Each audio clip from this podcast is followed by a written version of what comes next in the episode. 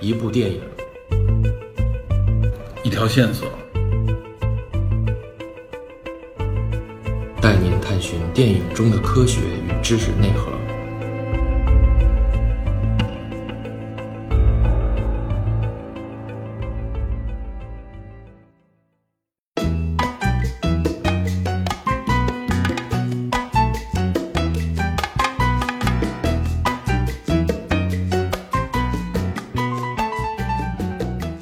来吧，往中间坐啊。哎，皮特你也来了。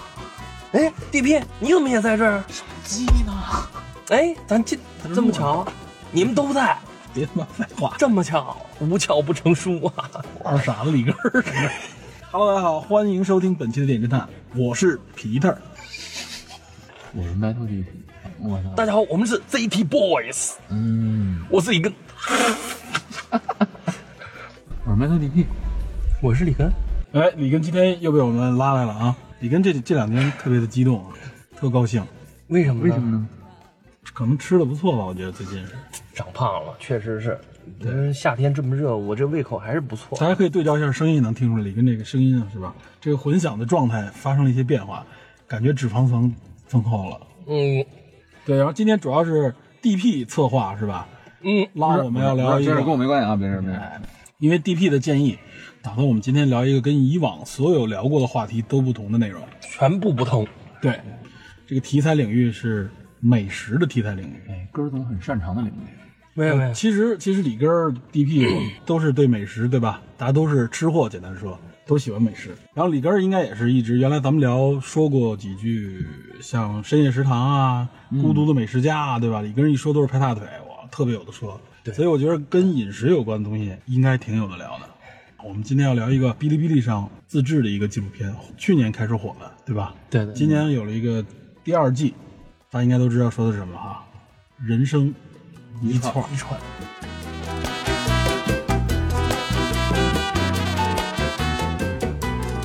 嗯你一窜，嗯但其实我觉得吧，那咱因为咱们节目的特点是这个探寻知识的内核，对一个美食的纪录片，你说能有多少这个内核呢？其实我觉得这个要深吃聊，货的本质。对，其实我觉得要深聊，其实还是有挺多内容可聊的啊。咱们就借着这部纪录片所谈及的内容，嗯跟大家谈一谈。嗯因为呃纪录片嘛，它没什么情节可言，对吧？它简单说，人生一串，大家一听就是谈的是和烤串儿有关的，基本上，也就是所谓烧烤这个种类，嗯对吧？所以我们就从这个话题开始聊，跟大家聊聊烧烤，跟大家聊聊它这个纪录片里反映出来的这些内容，我们的感触和我们的生活当中的一些结合的产物感触。另外呢，我也想谈一谈，通过看这个纪录片，我有产生了一些新的一些想法。哦哦，对，我觉得可能不是纪录片直接表达出来的，嗯但我间接的我能够看到里边的一些出来的一些内容，知道吧？所以咱们很期待从、啊很期待对，咱们从头开始聊，先从烧烤这个内容本身开始啊聊。烧烤嘛，其实就是炭火、对肉，简然单后说一些其他的食材。对，简单说就是烧这个肉，对嗯吧？用火直接烧，而且烧烤啊，有一种说法说应该是人类最早掌握的烹饪方式，嗯，对吧？这个我们想一想也知道，就当人类应该是发现了火，甚至能够自己来取火的时候，有一个重要的作用啊，除了保暖啊，除了防寒啊，除了安全，它其中有一个最重要的作用，我觉得就是对食物的加工，把这个肉进行这个火的这个烧烧灼的这个加工之后。无论是风味还是健康程度，都有了大大的提升。对对吧？而且烤完了也便于保存。对，烤完了以后本身熟了嘛，也可以，因为再用煮啊什么的，其他我们的方式，煎炒烹炸之类这些啊，它都需要更新的工具和容器，对吧？嗯神话传说中是伏 羲教人发明的这个嘛？对，咱们中国也有这方面的传说，对，所以你从这个年代来看，就是很古老了。对，对嗯，是最早的人类嘛，应该是中国神话当中。那么烧烤基本上大家就搭个架子，拿个棍儿穿着这个肉就可以在上面烤，对吧？所以从最早这种穿着这肉这种方式啊，过去可能穿个兔子啊，穿个鸟，到现在，尤其是中国这边啊，主流的一种烧烤方式就是所谓的烤串儿，嗯对吧？嗯，哎，这个烤串儿我看了一下，好像原则上它应该也是从中东地区，所谓那时候西域传过来的，好像像土耳其啊、中东一些地区，说像咱们的新疆啊，他们吃肉的时候的方式，更多的是这种和我们现在这种模式很类似，就是烤串儿。对，对，对咱们咱们古代烤那个不怎么讲究串儿，就是有点类似于叉烧，尤其是像两汉时期，好像后来像那谁说说刘邦请吃那个烤鹿肝儿，嗯，烤鹿肝儿下酒，他特别喜欢吃那个。然后是东汉还是西汉的时候，我记不清了，还是后世有那个就是三股的那个叉子，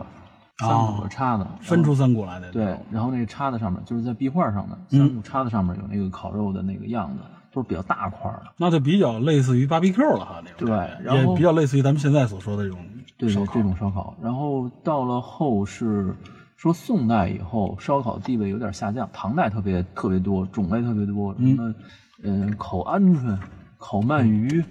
都是我们现在有的，几乎古代都有。然后还有一些特别的部位，但是到了宋代，说铁锅发明以后，煎炒烹炸这类东西就很多就替代了烤，所以烤食的这个地位有点下降。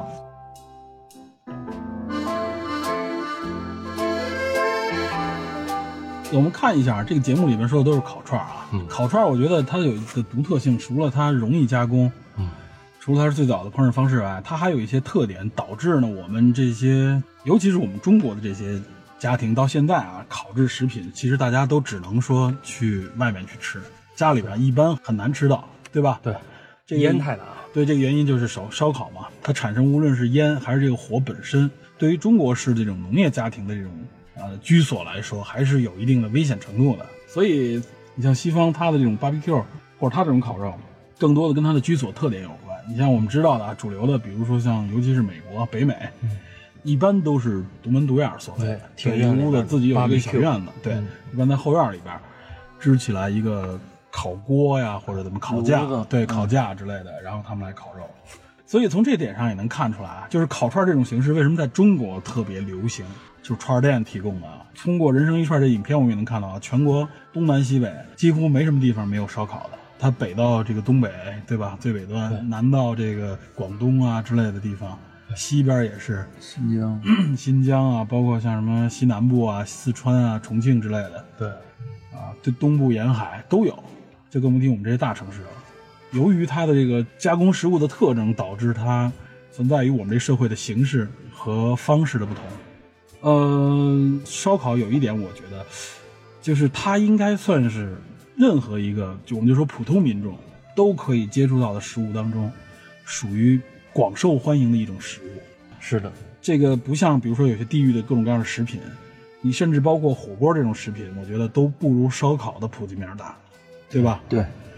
有一点我发现，你们不知道你们发没发现，我接触过的所有的小孩儿，嗯，几乎没有不爱吃羊肉串儿这个东西。你问他吃不吃火锅，这很多孩子不爱吃，嫌热嫌麻烦。但羊肉串儿这个东西，没有不爱吃的，对吧？嗯我闺女挺爱吃的。对吧？我我接触到爱吃羊肉串儿。哎羊肉嗯我串儿我你像我的看孩子好也多是小孩好像就就来一串儿什么鱼丸儿、鱼豆、鱼豆腐什么鱼的。丸鱼豆腐算是一种，但是实际上，但实际上就是羊肉串儿。你像我，我娃也是，也吃羊肉串儿。我接触很多小孩儿问吃什么，羊肉串儿，要不然就是汉堡包，没错。要不然就是羊肉串想儿。想，其实我自己也是小学三四年级痴迷于哎一羊肉串儿，确实是这样。嗯哎，咱们先从咱们的历史开始说。美味，对，哎，你一说羊肉串儿，最早你接触的，咱们吃接触的烧烤，应该就是羊肉串儿吧？对就和现在这个，尤其人生一串儿里提到的这种模式。对，因为其实咱们仨都是北京嘛，对我是小时候吃的是那会儿新疆人的羊肉串儿，那是那是九几年的时候，嗯对，九几年，新疆人的烤串儿。嗯，我是八十年代最早接触，那时候我还上小学，我吃的第一个这种真正的烧烤啊，羊肉串儿，也是新疆人，就在我们胡同，嗯而且它就在我住的这个院儿的对面，嗯有一个小的饭铺，它是新疆人开的。那个时候就是我记着啊，我能记住的，除了羊肉串儿，可能还有就是像手抓饭和拉面这样的东西，但我印象当嗯中只有羊肉串儿我尝过，那那些东西我都不记得了。对我我我记得那会儿五毛钱一串儿，我那个时候比你便宜两毛钱一串儿，而且穿的方式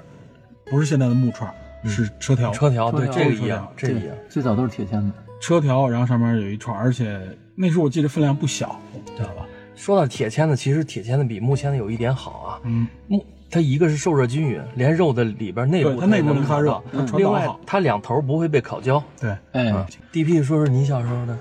我小时候就是我们我们家楼下嗯边儿那个角把角位置有一个人烤的那个羊肉串儿，嗯嗯，最开始是确实是新疆人烤，嗯但后来没过多久，那新疆人就就就就不在那块儿了，是嗯一个是一个汉族人烤，但是汉族人手法也差多了，嗯而且我们后啊来才觉得他烤那肉好像也不是羊肉，可能嗯就是猪肉泡羊油烤的。当时家长也说说不允许我们上外边吃去，学校也说说很多什么死死老鼠肉都说出 来了，但是实际上我后来发现我们同学和老师都上那儿买的，啊，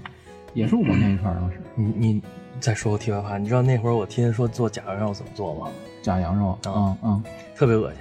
他说拿猪肉，然后拿拿那个拿那个尿桶去牛街去接回民人的尿，然后来泡这个猪肉，为什么要用回民这是不是有它嗯这有个？羊膻味儿。 这是不是有歧视？这个咱扯远了啊，接着咱聊回来这刚瞎才说的这个 对。啊，我而且我觉得啊，就是我记忆当中吃的第一个串儿，除了让我接触到羊肉串儿这个东西以外，嗯让我接触到了另外一种调料，嗯一种香料，嗯，就是孜然，孜然，对吧？我应该是那个时候才接触到孜然，之前没有尝过这种香香味，其实这个味道很刺激。我们小时候都是孜然粉，都是孜然粉，现在都孜然粒儿了，嗯，我那时候它应该是孜然，它给磨碎了，但也不是特别碎啊，嗯也能看到那种颗粒。就是人工。人咱工咱磨可以的那种，说这孜然是怎么来的呀？哎，孜然号称啊是胡椒之外的世界第二大香料。哦，是世界第二大香料啊，在中国我认为应该算第一大香料它了，已经超过这种辣椒啊、胡椒啊。它在欧美应该有这东西，但是不叫这名字是吧？呃，像在新疆地区管它叫小茴香，小茴香，小红酱嗯，孜然的分布地区一般基本上说的都是在，比如像印度啊，这个咱们比较了解，咖喱孜然什香么的。料大国嘛，嗯伊伊朗、土耳其、埃及、中国、俄罗斯，你看它主要是在中东、中东中亚中东、中亚这些地区啊，北美什么的都是后来传过去的，欧洲啊，这都是后来传过去的。对，所以呢，能看出来我们为什么我们现在这个烧烤是以这个为主，以这种形式，也实际上是从那边传过来的。嗯所以孜然这个香料也就顺带着一块儿过来了。嗯，孜然这个香味反而比较刺激啊，嗯甚至有人说认为它和狐臭比较相似， 是吧？就夏天的地铁里就有孜然味儿。刺激。你搞不清楚是吃吃烤串吃多了还是怎么回事，是吧？我记得我小时候吃吃，当时小时候不爱吃羊肉，哦因为羊肉很多就是像你说有膻味儿，是，然后但是羊肉串儿吃，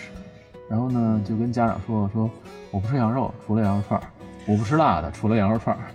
哎，就其实就是真说的是说到这儿也是，你说这个羊肉的膻味儿到底是从哪儿来的？因为我们有个同事，他是那个新疆的，嗯他说真正新鲜、真正好的羊肉，你是一点膻味儿对吃不没有到的。膻佐味儿料都可以不用。对，嗯，好像是它有一些有几种种类，一个是另外一个新鲜程处度。理的时候处理不好，就是那种，要么就跟羊本身的那个肉质有关。从这点我们也能看出来啊，就是孜然的出现这种香料的时候，我们现在烤像西方主要用胡椒是吧？牛排也好或怎么样，主要用胡椒啊嗯鼠，尾草，对，鼠尾草、小茴香之类的这种东西，就是不管怎么说，大家都是往上加香料，为什么？其实这和我们现在的食用的方式、获得获得食材的方式也有关系。过去那个时候，那只有就是现宰、现杀、现吃，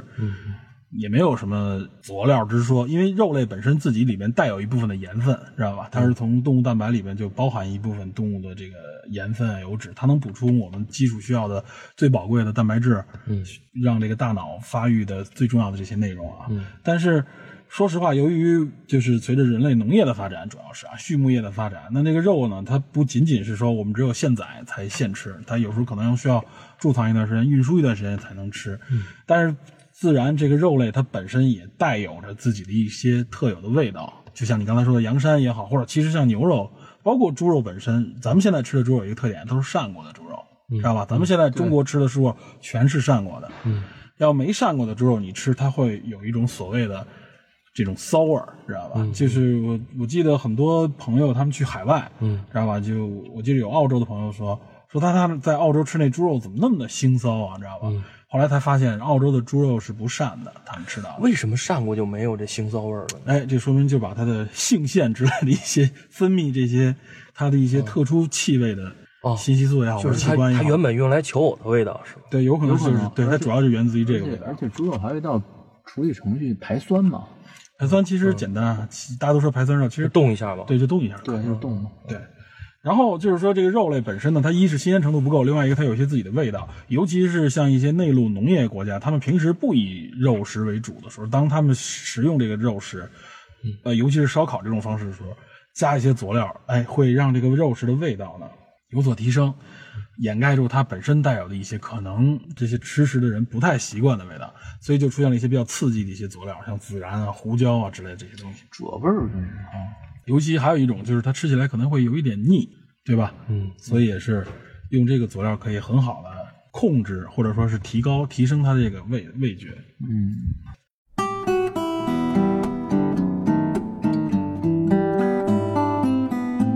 咱们得结合这个人生一串儿这个电影说啊。看我们现在说了佐料，说了这个食物啊，咱们简单回忆一下，我我还自己简单统计了一下，可能统计的不全，咱主要说第一季。嗯第一季里边的烧烤的种类非常多，它不仅仅是咱们说的羊肉，嗯，它还包括牛、猪，对吧？对对呃，你猪牛羊，而且它还是不同部位，咱们到时候详细说啊。它还分像这种啮齿类动物，对吧？对有田鼠之类的，天鼠，对吧？还有海鲜，对吧？嗯然后还有蔬菜、豆制品，对，甚至还有昆虫，对吧？我对这个我简单统计一下，差不多有这几种啊。你像羊里边就比较多了，咱们知道的，除了羊肉本身以外，嗯，羊的各种部位啊，是吧？对，羊腰、枪弹炮，其对它这里边有一特别著名的枪弹炮，就是羊的这个生殖系统啊，基本上阴茎、睾丸什么之类的，应该是。啊对对对， 养眼吗？有养眼吗？猪眼，猪眼啊，猪猪眼眼，对，然后那像猪里边就有猪眼，有猪猪尾尾巴，猪尾巴，还有一个猪鼻筋，对一斤还有他说的心管儿都是猪心管儿啊，啊，不是牛心管，不是牛心管儿。我记得他那个东北的那个那一集里边，这里边有一个烤心管儿是东北那边的，它都是猪的心管儿。嗯，就说牙口那一集嘛，说对牙齿的那个那一集里边，就是说它跟猪鼻筋的加工方式类似。猪鼻筋是把那个里面连上的脂肪要去掉，它这个筋管也是要把那脂肪去掉，就只吃它那个胶质那部分，要要那个吃那个脆劲儿。咱们好像也只有我们把这个分的这么细啊。我估计国外也有，但是呢，确实中国在这个吃食方面就是无所不用其极，而且也也不浪费，基本上啊，对吧？对各各个部位都利用起来。哎像猪蹄儿还有一些内脏，他们都是不要不吃的很便宜。但是法国实际上对内脏加工很多，把法国有很多菜都是用内脏做出来，非常刺激。据鹅说肝是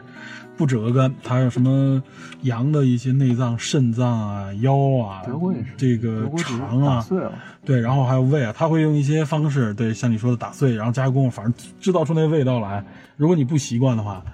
那可以说是一大挑战啊那，做也是它的暗黑料理的那种感觉。它做成酱了。嗯，嗯然后像牛里边儿，它有牛油，我记得牛油还有什烤牛么油牛的这个板筋，他所说那板筋实际上是连着一部分肉的那个筋膜哈、它跟咱们平时吃那个硬邦邦那种板筋不太一样。我吃过一回咱们这边的牛板筋，嗯真的是板筋啊！嗯，吃完了以后，这什么感觉啊？嗯第二天早上起来脑门儿疼，嗯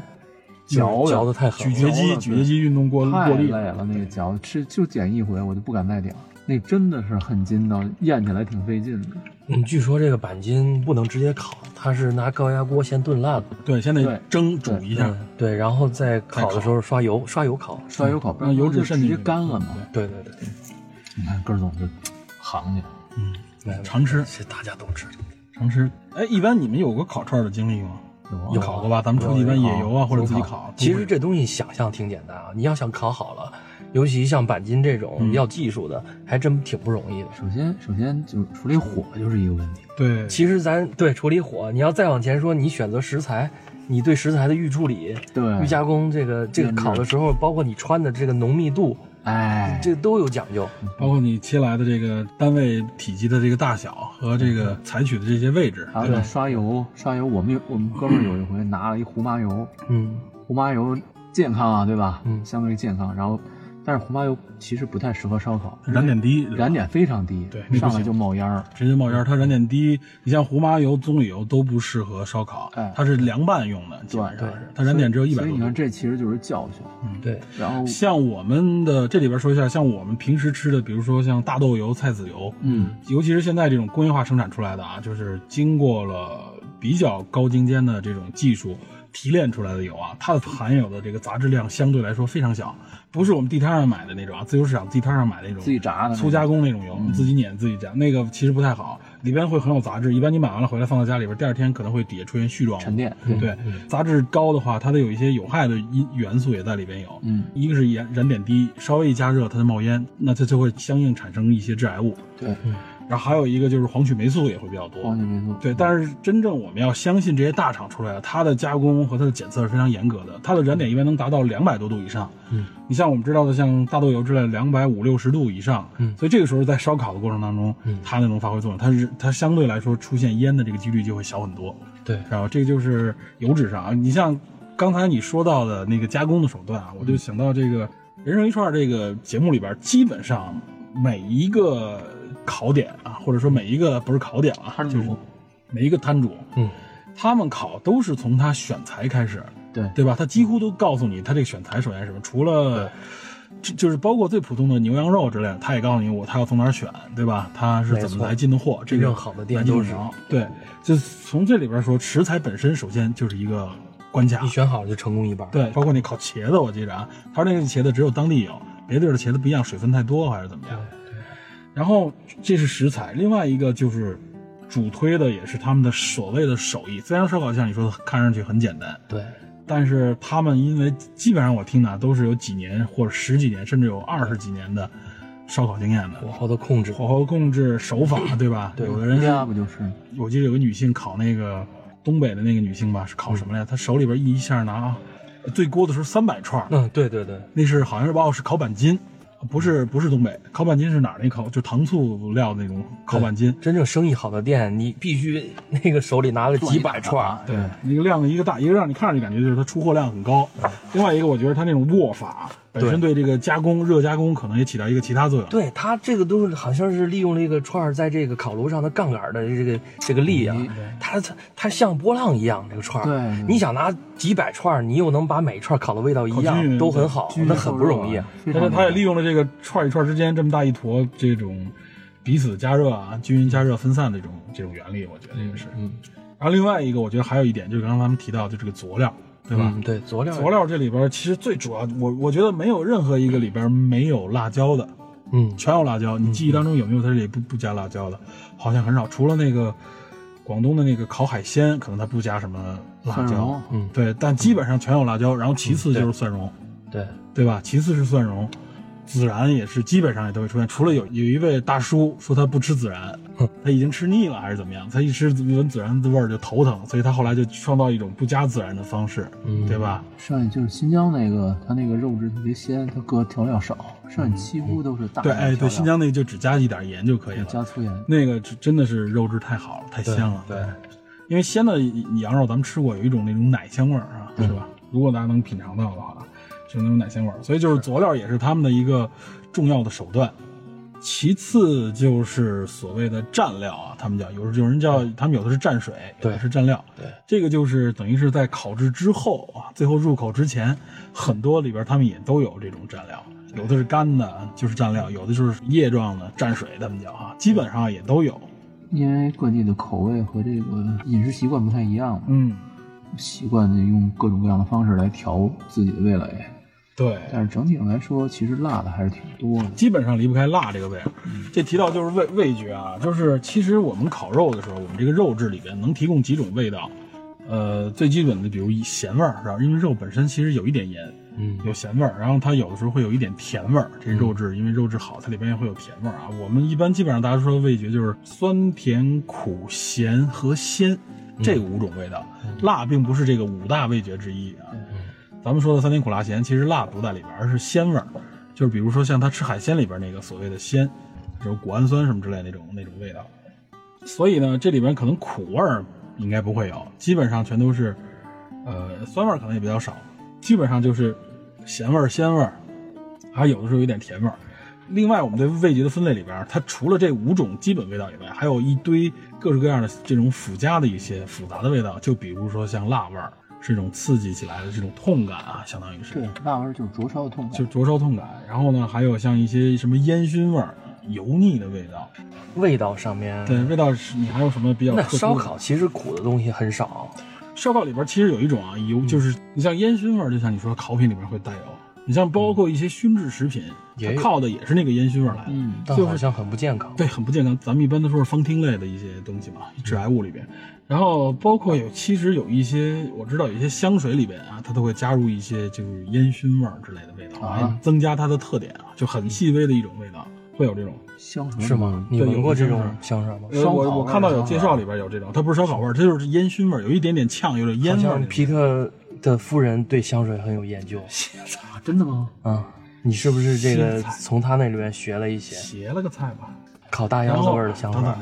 然后主要辣味儿，刚才这个 DP 也说了，辣味儿是一种痛感、灼烧感嘛，嗯它主要就是在这个舌根部的这个表皮味觉细胞上面附着。嗯，我记得咱们看那个原来发了一视频里边儿的一个吃辣比赛，嗯吃就光吃那个辣椒，都比远比咱们知道的那些小米椒什么要辣很多啊。嗯嗯就各国的一点一点吃，它前面都放一杯牛奶，嗯，它那个牛奶的作用啊，实际上就是去辣用的啊。真正说去辣，你喝什么水啊，都无法把你味觉细胞上粘着那些是的，辣味素给冲掉。基本上它要靠牛奶。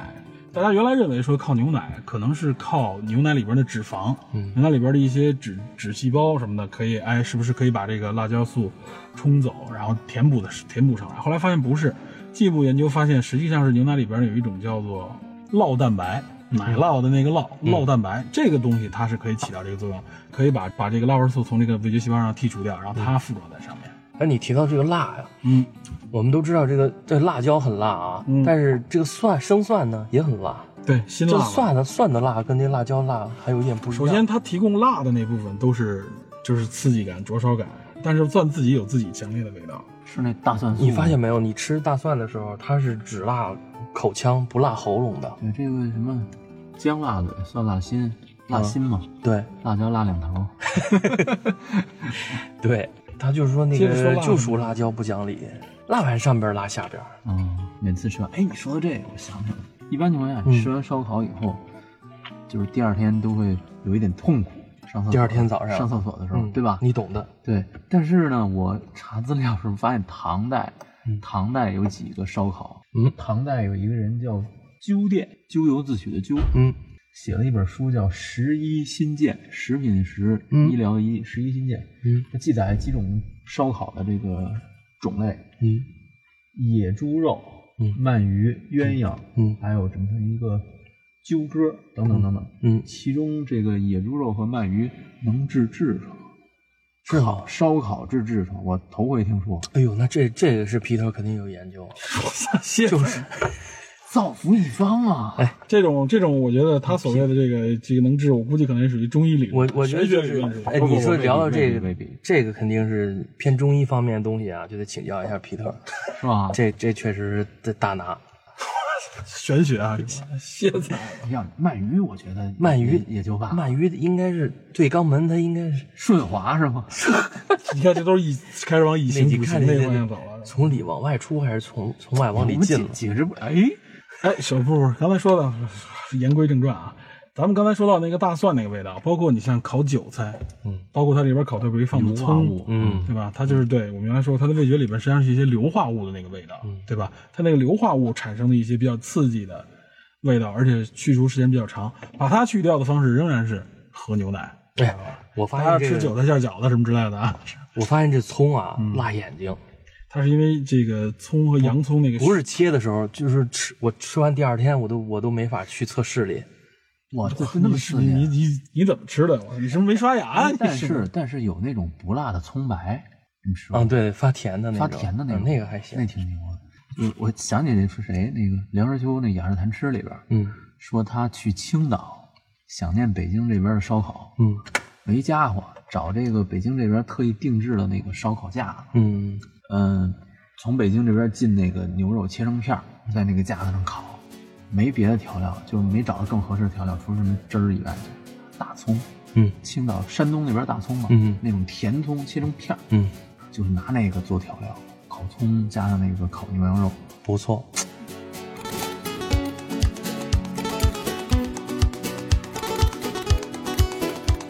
对了，一说说咱们说味觉啊，另外有一点，你们知不知道有一个呃简单的实验，可以大家自己可以做一下，把你的鼻子啊，就是真正的堵住，不是简单的那种说拿手挡一下或怎么样，就是你把它彻底堵住，确实鼻子这样你出不了气的时候啊，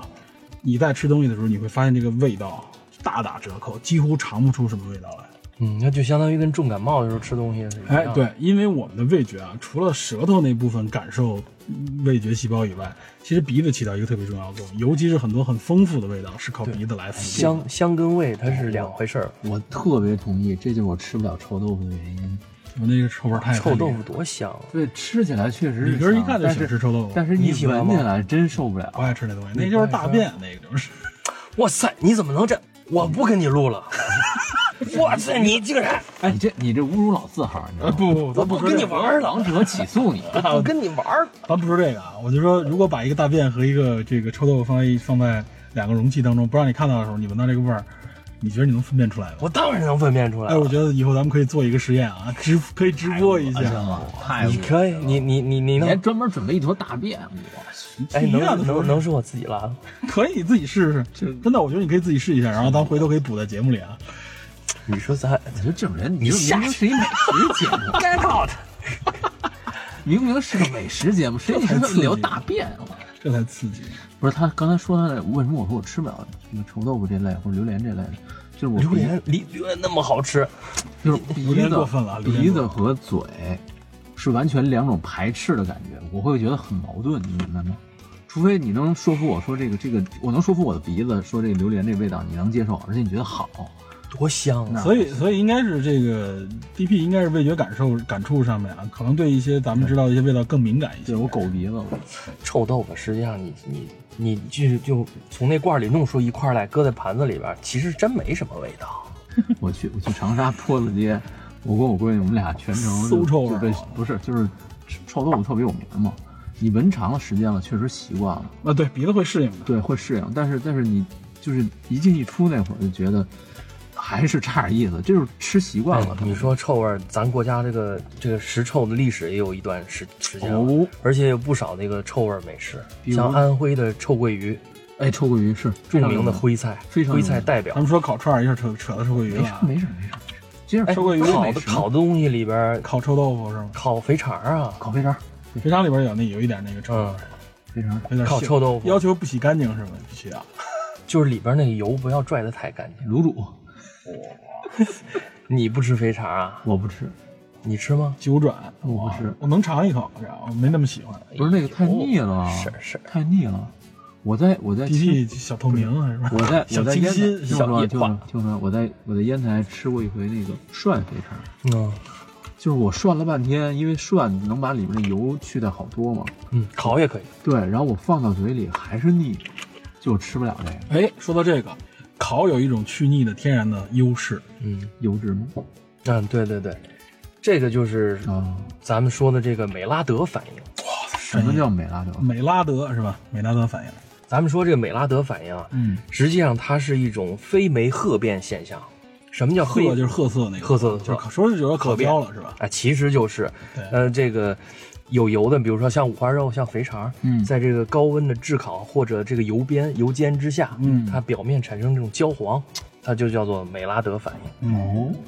会产生一种奇妙的美味。看上去很香啊。我记得人参串里边很多烤物都是嗯所谓外焦里嫩啊，外边烤得很焦，皮很脆，对很脆，然后里边呢是一种被菌肉菌质加过细的嫩，对，嗯一种比较绵软的一种味道。你像比如说烤猪眼，对吧？它也是，嗯，它要求就是那个温度呢不能把，因为猪眼里边那有那个晶状体的水分，晶状体液分对液体嘛，对吧？对它如果高温太厉害了，你晶状体一一膨胀就会挤爆了。对，它要求的是外边焦了，但里边的晶状体那个味道处在一种沸点之前那种感觉。啊而且还得熟。对，而所以你吃的时候呢，是等于咬破那个胶状的东西以后，那个汁儿喷射到自己的嘴里，哦爆浆，爆浆还爆的还特啊哎烫。这这我要对你说，到时候烫坏口腔怎么办？啊你这肯定会有这影响，但是那些人就喜欢嘛，对吧？尤其中国人对烫、对热的东西情有独钟。就是要要留神，对吧？要留神。喝一些热汤、热水。对啊其实这这挺不健康的。这这是非常相当不健康六十五度以上就是致癌，纯致癌物，一级致癌物相当啊，不口腔癌啊，喉管癌啊。所以大家记住啊，尤其很多人，我记得逼着小孩儿嗯就喝热的，哎，这所谓的中医理论或怎么样，哎，怕小孩冻着，怕寒不。是这这这这这没有没有逼小孩喝热水，对，我中医里我知啊道有很多人 啊，我知道有很多，尤其那个爷爷奶奶的，就是说别让小孩喝凉水，要喝热水，是要喝温水，知道吧？哎我小时候啊，就是被这个长辈们逼着让我喝那种，这这水不热了，一般我觉得一喝至少四五十度，四十多度以上啊，极其反感。我必须喝凉水，我不爱喝热水，知道吧？但是我现在喜欢喝热水。你嗯我觉就得你已经老我觉得了嘛不，是，我觉得这加点加点枸杞是不吧我？我觉得这是一习惯的问题。对，这就是一习惯问题。这个这这为什么啊？就是因为我有一个朋友，他女儿出生在日本，嗯，然后他们那边小时候很多人就是都是用那种凉水冲奶，人家都不用热水冲，不用对，就用凉水或者常温的那种水冲奶。嗯然后咱们说什么有没有结块儿那个，好像也没那么厉害。没然有后的就是奶粉可以冲开，嗯对，那孩子到现在喝的都是凉水或者冷水。这不是非得要喝热的东西。对对，就是说我们觉得喝热水能有一种舒服温暖感觉是没问题的，但是你要是说喝惯了，就是打小你要喝凉水，其实也没什么事儿。 对，所谓的凉水闹肚子啊，这个早就这科学证实这个不存在这种情况，凉水不闹肚。我们喝热水有一个重要的原因是什么？是因为过去的饮用水、啊，井水也好，地下水不干净，不卫生、不干净。加热是最好的一种消毒方式，所以慢慢养成了这习惯。哎，他觉得凉水等同于这个水不卫生。这个其实现在的这个消毒过的这个自来水都没有问题。也就是建国以后吧，有这么一个卫生运动，嗯六几年的时候，然后说号召大家每天弄一暖瓶，嗯暖瓶里面喝开水。那会儿好像这么回事儿。其实其实凉水确实那会儿也不不卫生，不仅中国，欧洲中世纪那帮黑死病，还有一些什么东西的，都是对好多士兵得痢疾死的，都是喝水不卫生，对他们都喝酒啊。对他所以喝啤酒之类喝的。啤酒，喝喝果果汁酒或者喝麦酒，嗯喝那种，对，所以这块儿我们说回来啊，刚才说的烤猪眼嘛，国人确实有一些，除了啊你看喜欢辣，对吧？喜欢刺激，喜欢烫，对吧？大家觉得总觉得这个东西热乎乎刚出锅的感觉啊，它有一种最新鲜有锅气的那种感觉。嗯所以吃烤串儿也讲求的是，就坐在这个炉子旁边儿，恨不得老板烤出来直接拿过来就吃，对吧？就稍微凉一点儿就不爱吃了，因为确实有一些烤物，尤其小个体又小，凉了不好吃。凉了以后，它立凉了刻是没法吃它的那个胶质，它膨胀的那部分收缩了，对吧？它空间一减少，它就变硬，油也凝固了，对，一这个里边很多味道就就失去了。尤其咱们又是小块烧烤的，就喜欢要这个特别烫，刚出锅，刚烤好。你像国外这种牛排就不太一样，它烤完了以后，它实际上这个牛肉的香味，尤其是牛排，它里边有血红素，它不是血，它五成熟，它里边并不是血，是血红素，它在里边实际上在这个外外侧稍微有点焦的这个质感里边包裹着它。对，而且有些拿酱汁儿锁了，对，所以它这个味道是不会消失的，血红素在里边，它是有这种汁水在里边，所以吃起来也很好吃。但是咱们这烤的这个串儿太小了，尤其现在哈，恨不得那一串儿，那上面那一串儿那那个肉，我估计连半克都没有， 恨不得非常小的一小串儿，尤其是重庆的那种哈，你们看，嗯，串串。啊，那个我是实在接受不了，错那安全。就恨不得嚼半天就咂巴那棍儿那种感觉。但是真的有很多人就喜欢吃这个，我觉得他也是基于一种对这个佐料啊、香料的一种喜爱。对，我觉得很多吃这种，尤其是重味儿的，然后调料偏多一点儿，吃食材好像不是特别讲究，对，对，我没们错这是我们国家的一个特点，尤其是就像什是么苏粤西菜酱就是相相反，对粤菜是那是种。它要保持这个鲜味儿你嘛。像那个本东味，你看有一集《人生一圈》有一集吃那个烤鸡架儿，嗯一共没几两肉，嗯，对，就是说就喜欢这嗦的感觉，对，那个佐料和这个牙舌头、牙齿之间啊来回啊对碰撞。寻找那种感觉。说到这个啊，就是你刚才说到一点，没没没，咱没说完，就是这个跟这个肉质的新鲜程度有关。咱们尤其是这个农业国家，原来内陆啊吃很多肉，对，你刚才也说了不新鲜，所以它必须要用这个佐料来加工它，无论说是烤串儿啊还是别的，包括我们炒菜，有很多东西是贮藏出来的，运输是路途非常远。所以呢，过去啊，中医讲究，中国传统文化里讲究，像海鲜是发物，这你知道吧？吃虾吃鱼嗯是发物，嗯，说，尤其吃一些药的时候，你别吃这个啊。好多时候，很多情况下是不能吃这些所谓的发羊物，肉也是发羊物也甚至也是也是发物啊。其实这全是谬误，这个不存在什么发物啊，没有这么一回事儿。这个科学能验证啊。之所以说是发物，是因为过去内陆人吃到海鲜的时候都是不新鲜的，它很容易引发一些身体不适。所以那个时候呢，就是当你有一些病症的时候啊，就最好别碰那些东西了，你知道吧？啊，我以为是海鲜是嘌呤高是发物，跟这个没关系，完全不是因为这个，知道吧？啊发物实际上理论本身是建立在一个原来我们的生活习惯上基础。发物的代表都有什么肉啊？我记得有羊有羊肉、肉虾牛肉有羊肉嗯鱼，现在尤其你要去一那个驴，肉算吗？驴肉不算，你尤其你要是去了一些哎就温和说呀驴肉勾老兵，如果你要去医院啊，里有这边，事儿吗？如果你去医院里边，你吃一些药物的时候，尤其中医告诉你啊，这时候就别吃鱼，别吃虾，其实一点关系没有。尤其鱼虾是高级蛋白，对人体非常有好处的，不存在什么发物啊，只要你吃新鲜的就可以，但它太容易坏了，明白吧？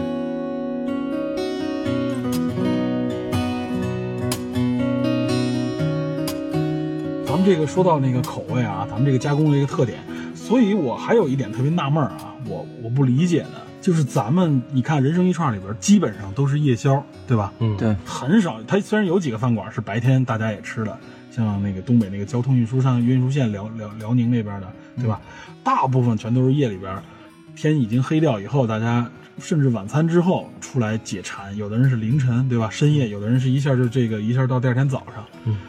但我不明白啊，就是这种夜宵，他们为什么都喜欢这么口味这么重？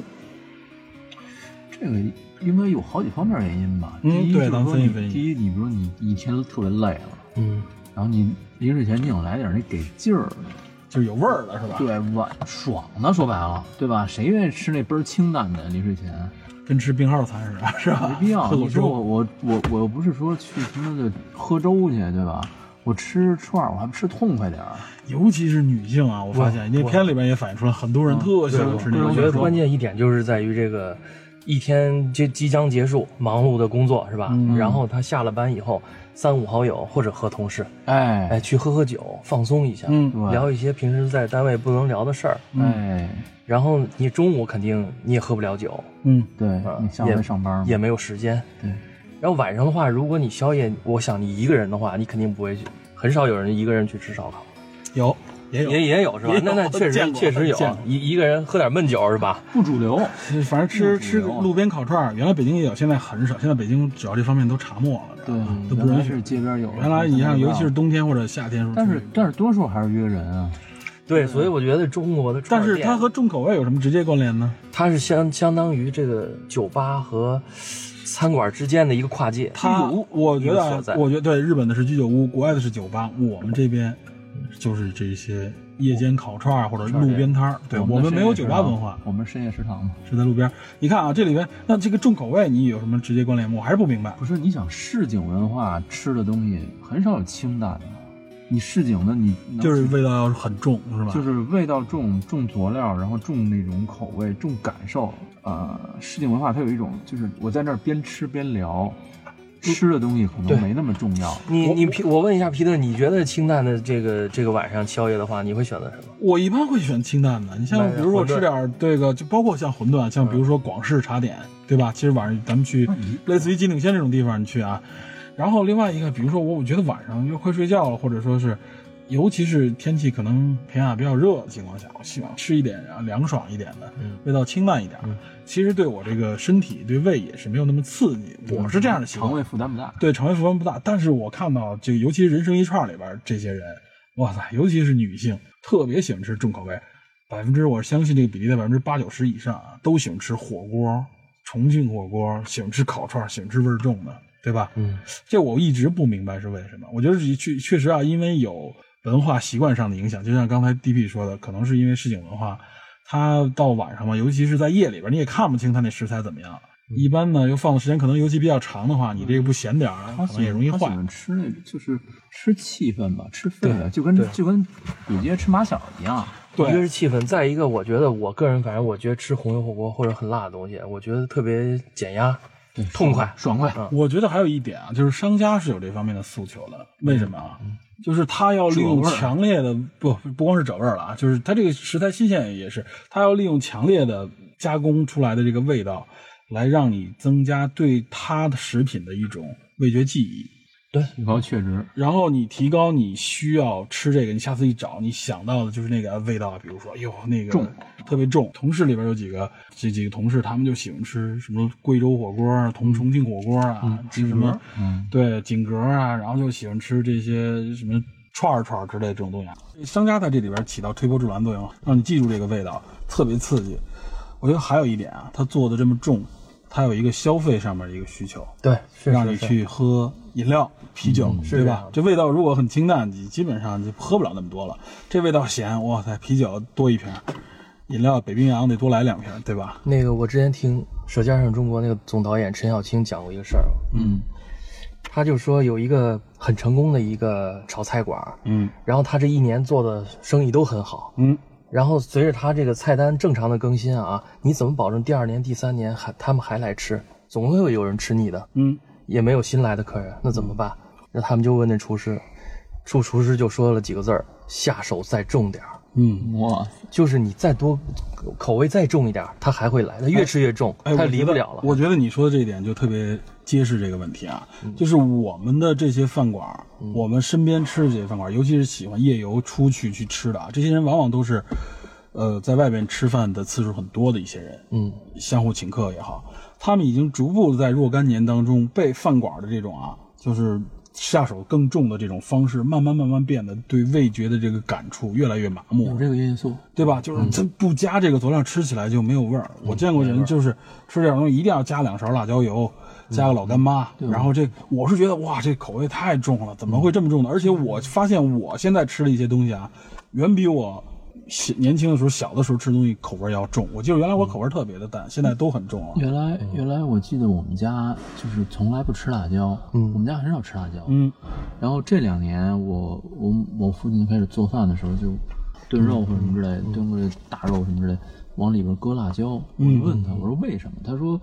不吃这个没有嘴里没味儿，不过瘾，其实你知道有一个现象和这事儿有关，嗯就是咱们总觉得小时候的西红柿、小时候的水果，好吃总有那种它本有的那种香味儿。哎何止西红但柿现在所有没东西对所但有东现西在没有味道有新香味儿鲜啊有一。种也就是说，就是小时候的尝到的一些味道啊，其实这跟人的这个发育整个过程也有关。你小时候那时候，我们啊，嗯吃过的味带味道的东西很少，我们接触很多味道都是可能第一次接触，嗯对吧？当你尤其是你第一次接触啊，前几次接触，就像我第一次吃羊肉串吃到孜然的时候啊，那个记忆非常强烈，嗯对吧？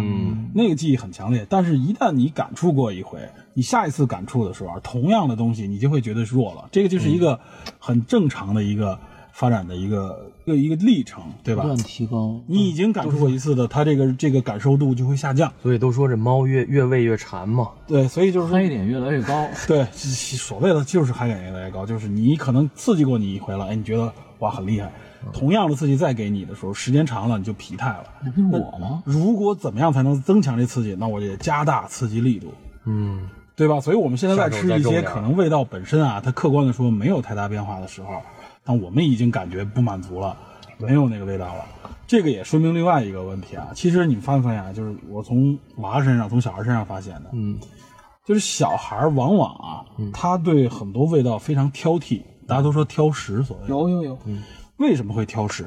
它实际上就是味觉方面的一个适应过程。 他比较敏感的，对他小时候啊，他没接触过的味道，就是陌生的味道，对他来说是甚至是有危险的。他的这个是一个下意识反应，嗯，所以你会你会发现啊，给他吃很多东西，我们小时候都是啊，很多东西原来你你小时候根本不吃，但随着年龄长大以后，哎，你发现你的口味开始扩充了，嗯，能够适应很多东西，就也可能你觉得它不好吃，但我不至于说一吃这东西就咧嘴，对吧？我我举一例子，就他说这个，我我闺女原来喝不了碳酸饮料，嗯，可乐和北冰洋都喝不了，太刺激了，觉得对她觉得她麻，嗯，辣，对辣对辣，她觉得是辣。然后我说这怎么会呢？后来我明白了，就是那种碳酸在她口中的那种那种对那种刺激感。他刚刚感觉到，他就这个太刺激了，对，但是这两年她开始能喝了，对他适应了嘛她，适应了。就是说最开始的时候她没接触过这种味道，或者说她正正在探索吧，嗯正在适应这种味道。一种本能的抗拒。对，到后来就不是了。说到这个碳酸饮料，可口可乐，嗯你第一次喝是什么时候？我别说可口可乐了，我第一次喝北冰洋，我觉得辣喉，特别辣，对咽不下原来也去是。呛，但是你第一次喝这种碳酸饮料什么时候？你还记得吗？应该也很小了吧小，学不比羊肉串那时间早，不对晚是吧？应该比。初中吧，记不清了都。我记得我我第觉一得次太好喝了。我记得我第一次喝碳酸饮料，我记得第一次喝可口可乐啊，还是那种就是曲线瓶玻璃瓶的。嗯，我在北海公园喝啊，第一次跟着家嗯里玻璃瓶装的对玻璃瓶装的。哇！当时喝了以后，我就觉得这味道怎么这么的恐怖啊！ 怪，怪，知道我没我原来从来没接触过这种味道，它是糖就是焦糖味儿和那个有一点薄荷可能啊，加上这个碳酸，主要是碳酸出来那个味道。当时我觉得这跟中药一样，没错没对对错，对，就是跟中药一样，哇，这怎么这么怪异啊？我觉得就是怪，不是恐怖，是怪。那是我记得在记得特别清，那时候喝的时候啊，喝那个吸管啊，是蜡管儿，是纸卷的，然啊后我上知面道包了我一知层蜡，我那知是蜡管儿。早期的肯德基都是 那辣对罐，我们，我们喝那个时候啊，就比肯德基还早，肯德基那时候还没出来呢。喝这些饮料的时候啊，那个蜡管儿，你再暴露。哎，就包括北冰洋，你喝，如果你有那个记忆啊，那个蜡管含在嘴里喝，小孩喝着喝着，那蜡管口儿就烂了，就对被咬扁了，因为他老用牙咬，他不对他不习惯那个老去它不是塑嘬，料管那会儿，所以这一变形就嘬不上来，你知道吧？这个我是我小时候对碳酸饮料的一个特别强烈的印象，但是我一旦喝过那个味道以后，我觉得那味道太怪了，怎么会有人喜欢喝这个呢？从第二次开始就迷恋上了这个味道。哦就，这想喝这种感觉我有相同的体验，就是在啤酒上边。嗯哎我小时候觉得啤酒太难喝了，有什么好喝的这东西？现在就是很喜欢尤。其是闻到过去那种啊罐装，你记得我我小时候有，你应该没没经历过，就是我们那时候小时候要去打啤酒，不是买瓶儿，塑料袋儿，我还不是塑料袋，就是那种大的那种这种塑料塑料杯，知道吧？它那一杯差不多跟它跟咱现在的扎啤比，扎啤杯还多一点，能打个一点五升到两升左右，特别大。小时候去打，那时候在一些就是那时候还叫什么合作社啊，像小商店里边，或者它有两个大罐，你知道吧？它来它来往外灌这，当时出来那啤酒那味道，那一条街上你能闻到，特别香，就是那哎种呦麦香味儿。后来那时候我就小时候我就发现啊，就是吃饭的时候闻到那个味儿就觉得特别好吃。但虽然小时候不怎么喝，偶尔喝一口，但是觉得有那个味道啊，会增加这个饭食的香味，嗯特别香。就是一到下午傍晚四五点钟的时候。哎，那个味道从里边飘着，然后排着队，哎大家都在那儿，每个人打个一升两升他，这都打打啤酒，我想打牛奶，你打啤酒。哦对，那牛奶我牛奶我没打，拿我个都奶是进瓶卡儿的过去，然后那个奶瓶儿小小玻璃瓶儿啊，给你装一瓶儿。打牛奶我们那时候都送牛奶。换啊，对，后来是酸的，嗯，这个就是就是小时候啊，这说到这个味对味道的这个记忆，大家实际上是慢慢慢慢被这个味觉的刺激啊，慢慢慢慢变得麻木了，所以所以你的味道就会开阔。有很多你原来小时候你不接受的啊，你强求孩子可能也没用，但他过一段时间对，他接触多了，他这个所谓的挑食这种情况就会减少。由不接受到接接受到喜欢，到甚至到以后的喜欢，像臭豆腐，你小时候你绝对不可能喜欢吃，对吧？完了就得吓跑了。但现在为什么喜可以接受呢？对吧？上厕所是次数多了 就可以了，对吧？咱们说回到这个是一个人，专攻下不三是路我的我博主吃也不能单吃臭豆腐，你弄必须一个配盘儿点里边儿，来点我炸我炸馒头啊弄一点香油，哎弄一点辣椒油，哥儿总说过，然后把这霍霍霍霍，然后加馒头里边儿去吃那馒头。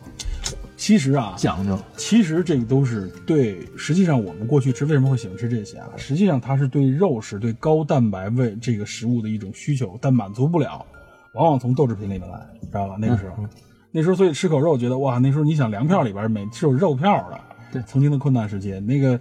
就是到八十年代都是那样，八十年代早期都是有肉票，你每个月能吃多少是靠那肉票，所以那时候有顿肉吃，哇，觉得对肉的记忆就比较深刻，觉得能吃好多。到现在啊，吃一口肉你就腻的不行，必须得加工的这个味道特别有意思才可以。那会儿，我我他说这，我想起天津的早点，天津很多早点，炸糕嗯，油，然后那个油大对，然后这个锅巴菜，嗯，然后这个煎饼，嗯，煎饼也是，对里边它加这个油油条、油饼什么的。对，就是他说他说天津是一个北京北京近郊的这么一个一个城市，但是这个早点跟北京是差的挺多的。然后为什么天津那个菜就是早点吃完了以后特别作实，嗯，咱们话说特别作实，特别顶劲儿，啊，很油。然后后来说说天津因为是码头，嗯，它有很多这种来往装卸的这种工人，他要用这种东西来顶他一天的体力，所以必须是高糖、高油、嗯高热量的东嗯西，。你所以你看重庆火锅也是码头工人发明的对，，形成了一种文化。卤煮也都是底层这个对，对油渣儿油渣，没错，油渣炒油渣。炒油渣儿，那会儿程少不特别喜欢吃油渣儿。实际上都是满足人们对蛋白质、对这些就是高热量食物的需求。它有一种历史原因吧，应该。所以你看啊，包括像在佛家啊，咱们国尤其国内的这个佛教是吃素的，但他们如如果真这么吃素吃下去，身体会完掉的啊。吃素不是说对身体有好处，食素食主义者会缺少很多必要的营养，维生素 E 啊、蛋白质之类的。但是佛家里边怎么来补充啊？吃豆制品，吃豆制品，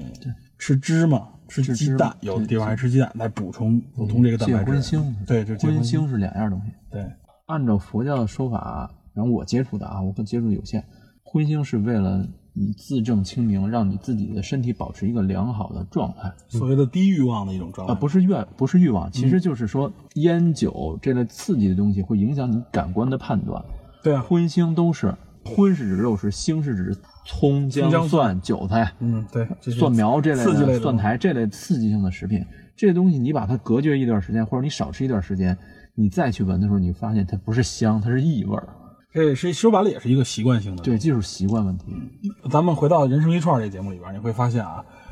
呃，大部分都是一些特殊部位，刚才不说了吗？然后增加一些很多味道啊，这口味应该是越来越重。某种角度上说，是一种对味觉的贪欲造成的，尤其是重庆妹子们也好，或者说是什么湖南妹子、江西妹子，她们都这几个地方都号称自己那个最辣嘛。它那个它那个也有气候原因嘛，对，它有一些气候因素或者湿气嘛。对是是是，所谓排湿气，对，所以大家玩命的吃辣，反正就是越辣越好，吃的无辣不欢。我觉得这样长时吃下去啊，对这个舌头也不好，因为我我有一个原来同事的家长，嗯就是得喉咽癌，哦，嗯，他就是有什么生活口习味儿惯？巨重啊，是吗抽烟、喝酒，然后吃东西特别的重口味，爱吃辣、浓辣、浓咸的东西，特别的厉害吃的。然后后来就是回来非常痛苦，吃不了嘴东西嘴了，的这部，它主要是嘴的这个下半部很多地方要切掉的，这哎人呦基本上就变形了。你看，跟你看，如果你查一查吃槟榔。啊，槟有榔那个是做那致癌个物，啊对做那个广告说吃槟榔会造成口腔癌，那些人就都是啊，就是你会看他整个下巴这块都掉了，最后萎缩的那个样子，就是他来告诉你啊，你减少吃槟榔，知道吧？槟榔是因为实际上本身它除了这个里边的含有一些元素以外，它那个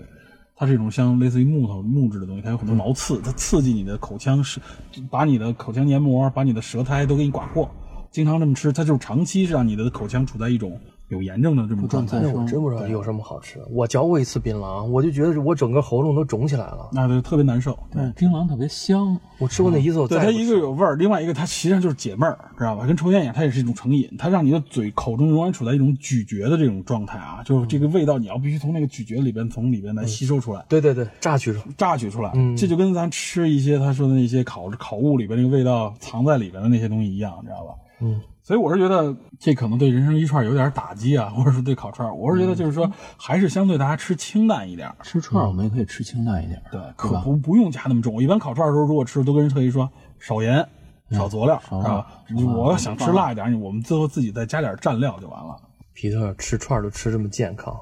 反正对这东西是，一般我吃饭的时候，一般也都喜欢，啊我带我闺女去去坡子街吃那个串串，嗯，啊，全串串那屋个，对，全屋只有我们吃那不辣的，你知道吗？对，所有都是巨辣。然后他那个是咸汤儿，但是他咸汤儿非常淡。我跟我闺女，我们俩吃起来都挺别扭的，因为就没有味儿嘛。嗯。然后我就我跟她说，我说你给我来一点点辣椒那个蘸料，好很多。他那个辣椒也跟咱们这边辣椒不一样。哎，这个是这习几惯的年。吃辣在都变成了一种信仰，好像。对，吃辣已经成为一种信仰，但我是觉得目前那种重口味，吃辣不能说不好啊，因为辣椒本身其实也有一些好处，但是口味太重了确实不好。你要去重庆，你点个鸳鸯锅，你就是异类。 对，就是说 鸳嘛，鸯锅只有最辣和普辣两种。 我说鸳鸯锅是重庆人民对对待朋友的最后妥协。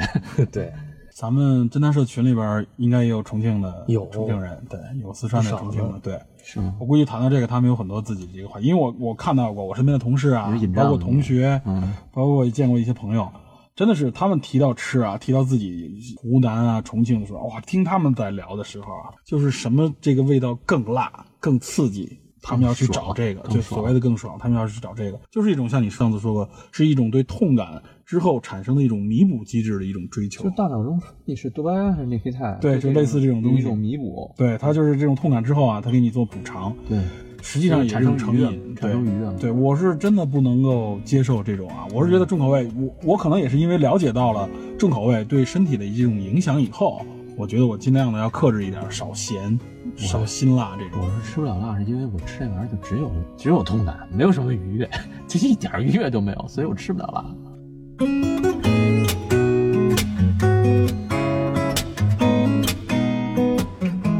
哎，你们有没有自己印象当中特别好的、特别刺激、给你印象绝对特别深刻的，可以甚至一跟朋友聊天就想推荐的这些嗯，烤串儿的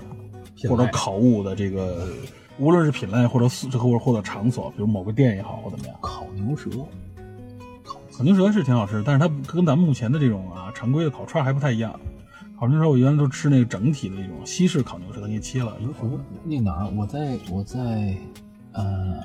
旧鼓楼大街，嗯，旧鼓楼大街有一个日式烧烤，那个啊小日式烧烤串里小边串有里有边有烤一牛个舌烤牛舌，非常好吃，稍微辣一点儿也没那么过分，牛舌很鲜嫩的，对，鲜嫩，然后口感好，也没那么高温，嗯，同时也相对来说纹理肌肉的这种咀对嚼感都很到。它有层次感，有纹理，而且它又不不是像有些肉那个纤维那么的硬，对吧？对它非常柔软。烤牛舌是挺不错的。对，烤牛舌其实如果大家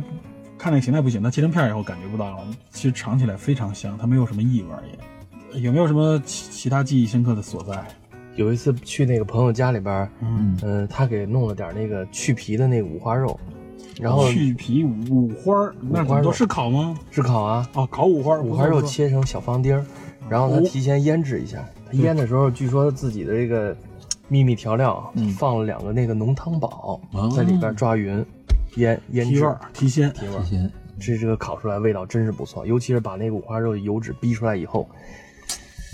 哎，表面焦黄了以后讲究。再哎，吃，所以你看现在咱们一般能吃到的烤五花啊，它都是切片儿，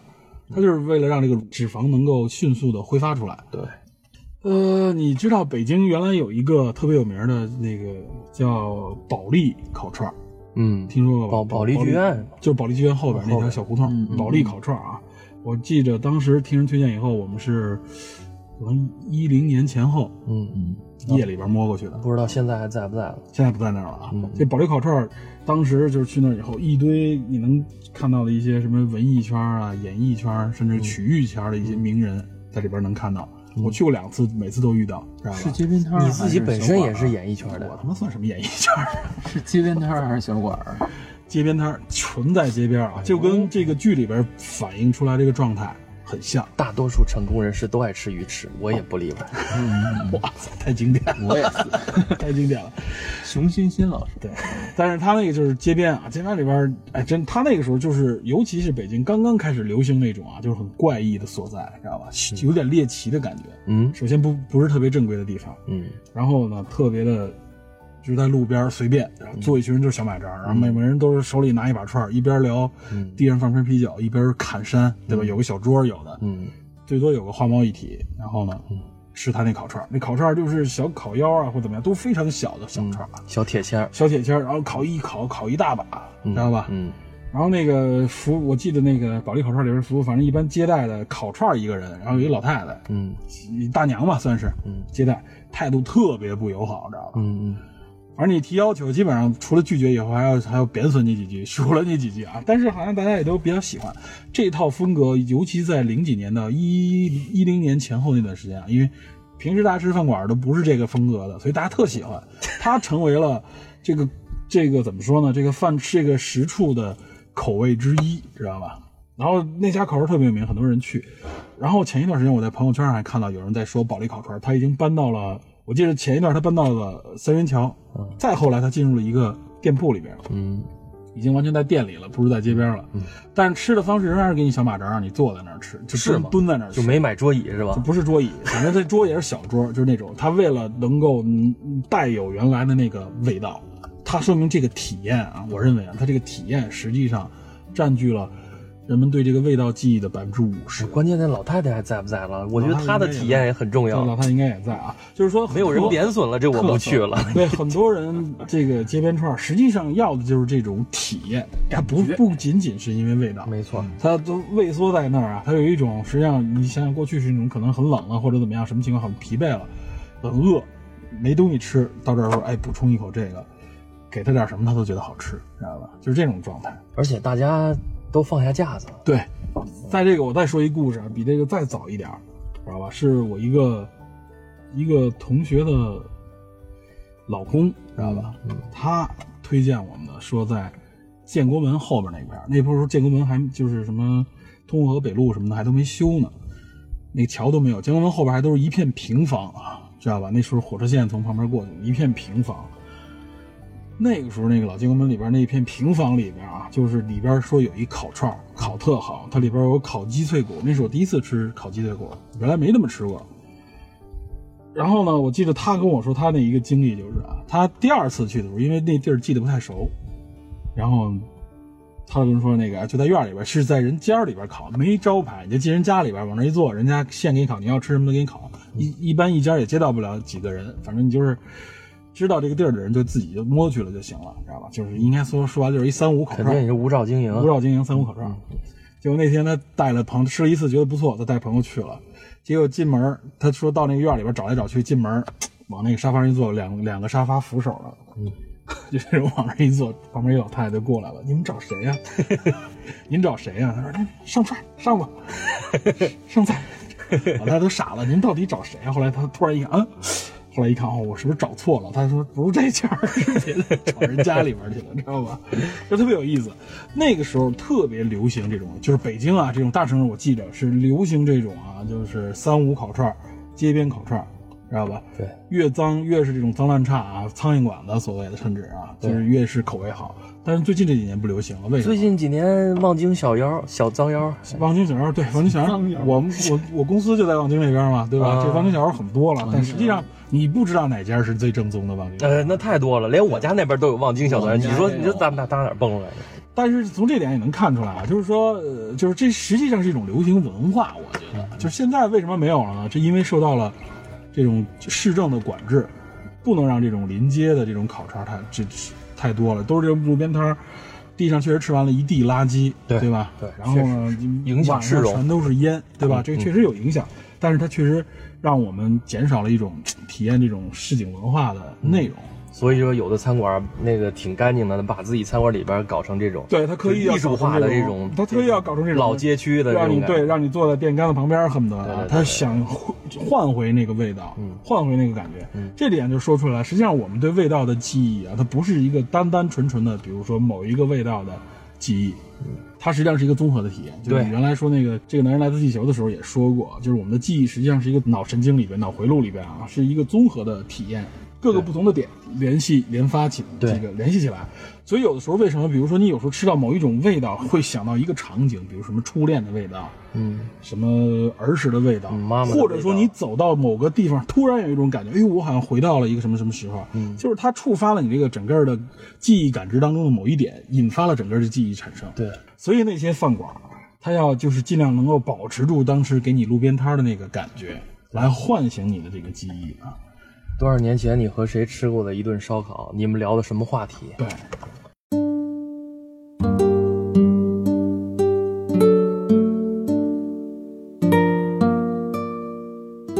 这种路边摊儿啊，夜宵文化还跟什么有关？还跟我们的工作方式有关。嗯，从零几年开始，可以说从零零年开始吧，到二零一五年这十五年间啊，这或者说就是到这近两年，是互联网爆发的一个时间。嗯，对吧？咱们的互联网经济啊，嗯互联网金融什么互就互联网整个的这些公司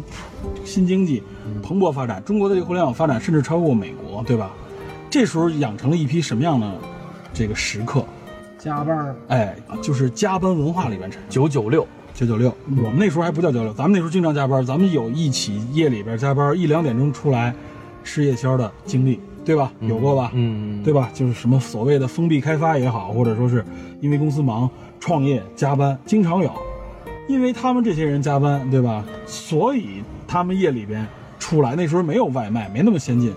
出来以后要找饭馆。但是北京的饭馆基本上九十点钟就关门了，对吧？对很少有几个，就簋街那时候还不流行，那会儿，对，那时候很少有几个夜里边特热闹的，除了金鼎轩，金鼎轩也是后来才出现的，所以怎么办啊？对吧？这路边如果能有个什么煮饺子的、弄拉面的，然后有的有点烤串儿的，哎呦呵，赶紧就过去就吃。那个时候就簇拥在一起吃的时候，觉得特别香。所以我记得有一段时间，就是好像政府对这方面没有特别强烈的管控的时候啊，嗯城管也不怎么管的时候，我记得我们那个旁边有一条小商业街，一到夜里边，你就看吧，全是拿着小板凳、小马扎，支个小炉，一堆人对，嗯拿两个泡沫塑料箱子啊，就开始烤。有，然后对旁边放两箱啤酒，你知道也吗？有很多的哥过去吃，哎就的包哥括立交桥底下，对，立交桥底下的哥停在那儿，然后就是这帮加班的这些人啊，原来就是的哥很少小群体，现在就增加了这些这种打工族。现在不仅仅是互联网，因为互联网经济，咱们的经济腾飞啊，因为互联网影响，很多公司都有这种加班，但是更讲求加班的创业，主要就是这些互联网公司，对吧？嗯，所以他们等于是养活了一批这些为夜宵一族提供食物的这些小商家们。嗯，没错，对吧没错？这个就给我一个，就我说对这看了这个《人生一串》这片子，我产生的一个感触啊，我有一些思考，就是我们看他的这些内容，这些烤串儿几乎没有什么高档饭馆儿，对吧？嗯除了呃好像就是广东那边、广州那边的那个海鲜。那家是在一个很挺高级的馆子里面，嗯，它也是厨房后厨给你烤好，给你端上来。嗯，对，这个烧烤人生一串儿，它，我觉得它实际上体现的是中下层的一种饮食文化。烟火气，烟火气饮食文化。当然了，它的食客当中包含不是说都是中下层民众，对，它真的是这个文化这个时代的一些特征。对，而且它存在的这些东西，我认为它可能不会，至少不会长久的存在于整个的中国的这个嗯文化当中。它只是在一些可能，比如说，尤其是像一些这种三四线城市可能会多一些。当然了，像重庆之类这种地方，它本身就这个市井文化很深。嗯，但是我看现在在北京啊，在一一二线这些城市里面越来越少了，而且未来的趋势可能也会是这样。嗯就这个东西，你看啊，首先吃的这些人的方式啊，我就嗯我说刚才说的，无论是加班文化，嗯还是说这种三无服务，嗯也有可能人家是有牌照的啊，应该可能现在都得有牌照了，这我不了解，应该都有牌照了。但是他们更多的给你感觉是什么？是路边摊，还是路边摊？嗯没有长，没有自己的，首先经营长度，有的就是南方的小小城市，你一看就是非常普通的一个小店，对吧？有很多也是有店铺的，而且不嗯它大点儿很多的店铺说了啊，它这个城市目前在在改造当中，嗯，他提到过，他可能搬过家，有的可能很有可能马上就要被改造了这边区。嗯对对对，这里意味着一个什么啊？一旦被改造，如果它还想存在的话，就像北京的这个所谓的保利烤串儿一样，对吧？您得有一个实体经营，您得有一个经营场所，对，这经营场所必须了吧？那如果你有经营场所，执照嘛，执照肯定都有，就是说执照都存在的情况下，你有经营场所的情况下，意味着什么？嗯，成本必然的提高。提高，现在北京开饭馆啊，你原来你问问，可能大家都说是人力成本是最高，现在这个房租成本应该可能应该属于更高的了之。前我看消息说，好像西安现在已经全部都不让碳了，不让碳烤。现在有有要求说，这种私家经营不允许你经营这种熟食加工类的东西，就说白了，像烤串这种东西都不合法了，有可能以后不合法规了。我就是你我这有种，执照都不行。你可能必须要求你属于，就是你不能用这种原来各种个体经营的方式了，你可能嗯必须得是，比如说你是正规的餐饮执照嗯才可以。然后可能也会要求你，比如说全部用电烤。用用用电烤、用炭火烤没准也可以，但你必须环保达标，对吧？你场所达标、卫生达标，对，这些所有东西都意味着什么？嗯，消防达标对成本的必然提高，提高，它的成本提高，这个满足中下层口欲的这个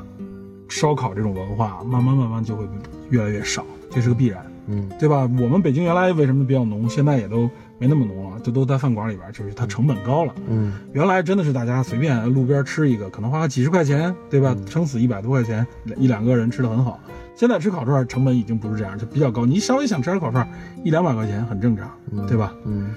这就意味着大家成本都提高。我看那些饭馆里边，我估计至少有一半以上的这些摊摊位啊，这些摊主们，嗯，可能他们要不然就得改换自己的门门堂，要不然可能慢慢就会消失。嗯，这种文化可能慢慢以后也不会像现在的似的这么的流行，对吧？嗯你随着你这个整个中国的这个环境的变迁、城市化的变迁，对吧？都有可能。嗯所以现在其实它，我认为它记录了更多，它这纪录片有价值，我觉得不仅仅是在味道上，是它记录了一种文化，记录一种生活方式。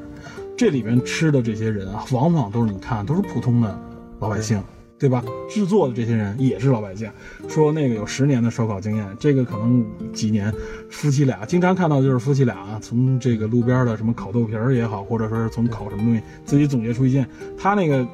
可以说他们招牌类的食物可能就那一两种，嗯，对吧？嗯。而且还有一个问题，就这一两种以后，一旦它这个这个所谓的加工方式失传，其实我觉得也没有什么所谓秘诀啊，这可能或者换了个地方，换一个人，这个东西就大家对它的这个认可就慢慢消失了。所以我觉得它这个延续性也不够。我们反观，比如说我们都知道像日本，对吧？日本里边有一个经常用我们说日本里边有很多百年老店，甚至有可能几百年的老店，嗯，它那个味道一直那样。我原来记得我看过一个日本的一个电视连续剧啊，嗯它不是美食类的，嗯它是一个跟新闻采访有关的，嗯，它其中有一个当时他们采访一个店铺的老板，我记得这好像是很长时十年以前我看的啊，他当时采访了一个啊，就是。被人们他被他们发现啊，说这个饭馆这个老板的饭馆在当地特别受欢迎，特别火爆啊。然后他就去采访，后来老板特别不高兴，轰他们走，你知道吧？老板说：“你别问了，别问了，别影响我经营，你们出去，我不想接受采访。”他们好几次发现的这个采访就失败了，碰了几回钉子。后来有一次，他就跟那老板聊，说：“您为什么不愿意让我们采访？”老板就已经就忙完一阵儿了，坐那儿跟他们说啊，说小说年轻人，我是这么想的，说我这个字号啊，我靠的是这些回头客们是什么？就是我这个街区，我这个社区周边的这些老顾客们。知道吧？我就是这帮人，他们这帮人供养了我，我为他们提供食材服务，对吧？他们喜欢我这口味，长时间我一直保持，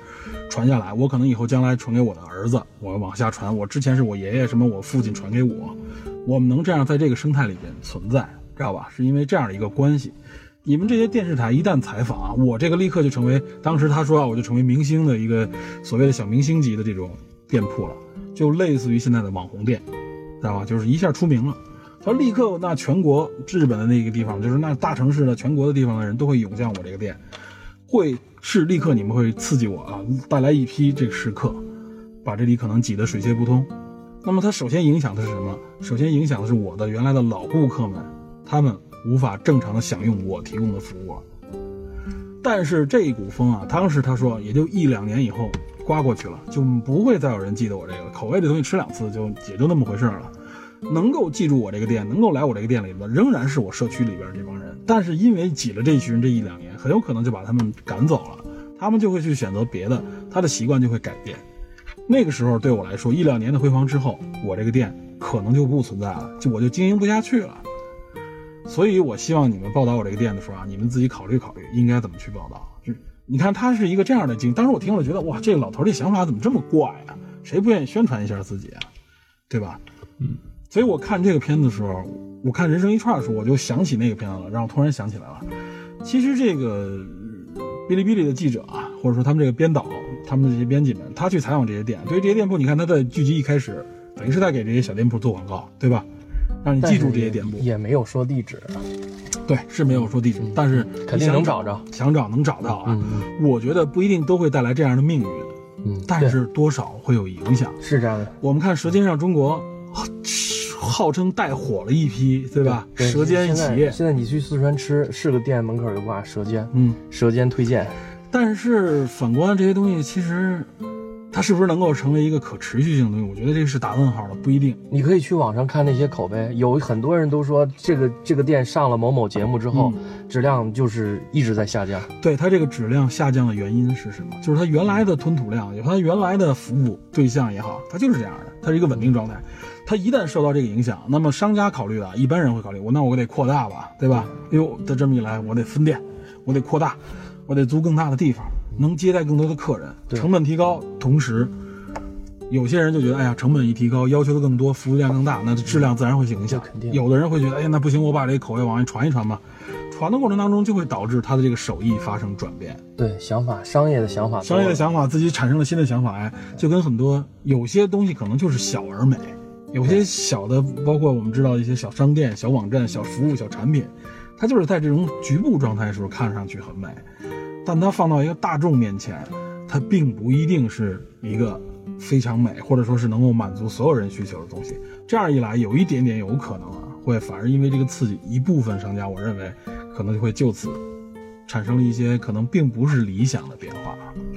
我这是我产生的一个想法，我但不我不认为是肯定都这样，有的商家肯定会因此而火，可能一下就卖出去，走上人生新的巅峰，这很有可能。但有的商家可能自己得考虑一下。对，我觉得他那里边有的店主啊实际上就是秉承了我是我周边的环境无论怎么变，我不变，我就保证我这一个一招鲜，保证一个我这个服务的特点。你像那里边有一个什么无名小馆，我记得也是东北那边的，对吧？嗯，就是他永远他说我就是这么一个地方，嗯我这帮人进来吃的时候就恨不得挤到我厨房里吃，嗯我就不扩大，我也不装修，我也不招更多服务员，搞什么啊更多更服花哨的服务什么呀。就跟现在很多互联网公司似的，一动不动，哇塞，没有现在互联网公司没有不搞金融的，就是一下都变成全能，对吧？那对于反观看这些小公司，我觉得他他有的店之所以能坚持这么长时间，就是因为他时刻保持自己特色，他知道我就是可能以我自己为中心，然后我就是以我服务这些人为半径，对吧？我就是这样的一个环境。对，我认为他如果能坚持住的，可能仍然能保持住，但是有的可能心里心思一活络，得考虑考虑啊，未必能够达到一个真正理想的状态。而且这种文化，我觉得它也是一展示性的。我我有时候看到他们在街边那种那种东西，那个烤的东西啊，那些食客，给我感觉有一有的时候给我感觉好像这种它代表的这这种文化和这个现象啊，真的其实还是挺脆弱的。大家吃的东西都是就是很多人，你看他也说了，我是一个，有的人甚至赔本，有的是一个薄利经销，它就是因为它便宜，它在这个便宜的状态下里面，还能提给你提供一个相对所谓的味道更好的东西，才吸引了一些人，他们觉得这个我还至少消费得起，对吧？我吃一点儿，可能实际上对于正规的大餐或者真正的美食来说，一些大家根本就不考虑的食材，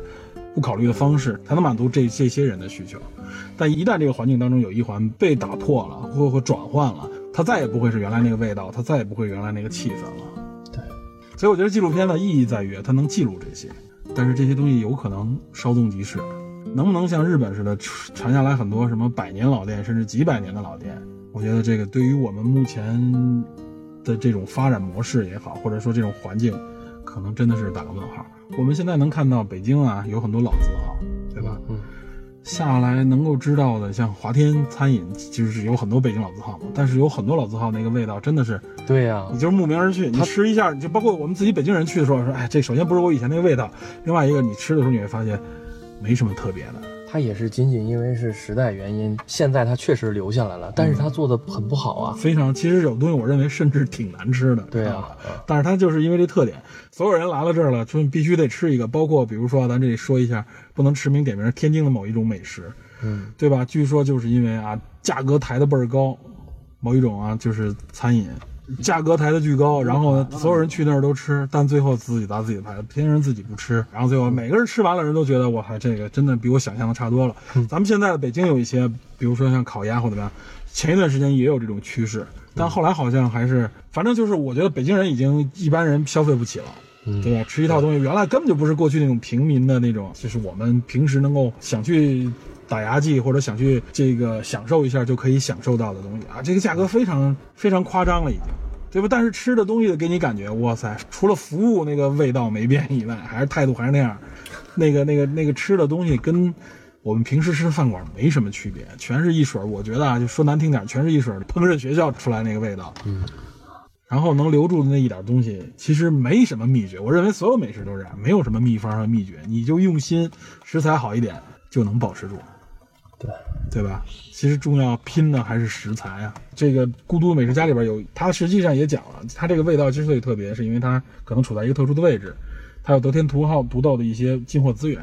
对，其实《孤独美食家》呃每一集的后边，他甚至把这个店的地址都给标出来了。嗯对，那我不知道他在未来的这个几年、十几年，是不是这个味道还能保持原像原来会那么不好会受到刚才我说的那种担心啊？对，那种如果它能保持，那又是什么原因使它保持下来？对，这个应该去观察一下、思考一下。嗯甚至我觉得，如果感兴趣的，大家应该关注一下《人生一串》里边出的这些店，他们后来的命运会是怎么样的？对我觉得这个更值得关注。包括他们反映出来这个生态还存不存在，对吧？很多人是打工妹、打工仔，嗯，很多人是一个上班一族，很多人或者是就是这个时代生活在这儿的一些普通老百姓。对，像咱们这个《舌尖是中国》报过的嗯店，到现在来看，呃，在网上的口碑啊，不是我一个人说，对大家都是说是有名无实了。对，嗯真的是有名无实。它品牌确实在，对，嗯但是但是东西怎么样，就真的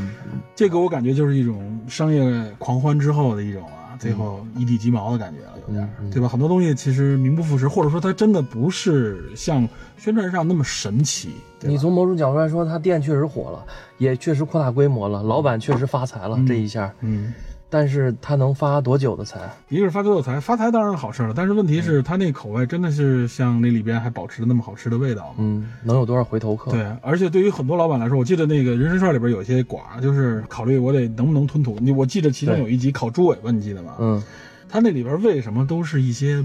缅甸来的一帮缅甸妹子姑姑，对，一帮姑娘。嗯为什么？你考虑过吗？我觉得可能很有一个原因是成本原因。嗯这些缅甸姑娘可能她雇佣过来，她管他们吃住，嗯她成本应该相对来说比较低。嗯嗯她要真雇一帮当地的老百姓，对吧？嗯无论说它的成本还是说口味，我觉得都得变。它之所以能维持下去，是因为它的低成本状态。我看了这些所有的人，几乎啊，我认为这些所有的，你就看那些街边的那些小馆儿，嗯它都有一点，它它在一个维持这个成本的边缘。因为我看这烤串上面，基本上大家亲力亲为，嗯无论是加工，如果真按他说的，无论是加工还是烤制，那成本不低，都是时间成本，都是人力成本，对，对吧？其实这他是一往往个大家就是坐在路边了，因为他再增加点别的成本，这成本一下就爆了。其实这是一个餐饮界的老难题，就是你怎么在扩张的同时还能保持住味道。控制住对有控很制住多成本老板他是这个匠心精神，他就是为了保持味道而不去扩张，对，不去开分店。嗯现在这个我觉得是一个，就是尤其对于美食来说是一个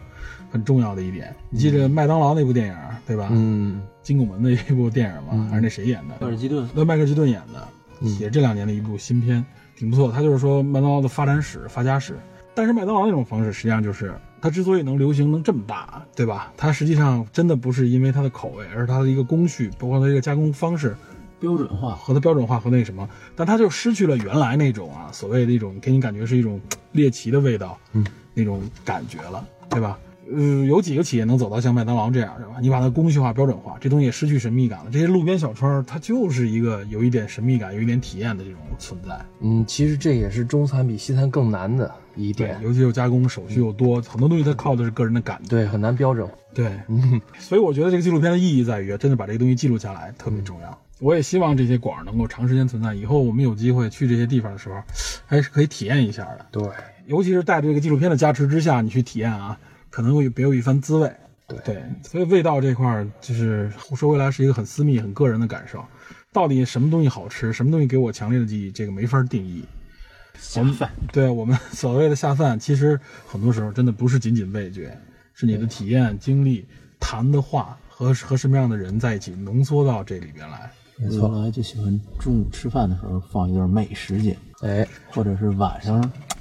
吃宵夜的时候放一段美食节目。反正这片子我记着啊，我就我的感觉是因为第一次第一次看的时候看完两集我就点了个串儿，知 道吧？对，那你还是挺爱吃串儿的。我对串儿本身还是挺喜欢的嘛，烤肉我这个这个谁都抗拒不了，我觉得。但是吃完以后再看的时候，感觉有点油腻，知道吧？就进入贤者时间，顶了，有点有点那感觉，贤者时间了，哇塞！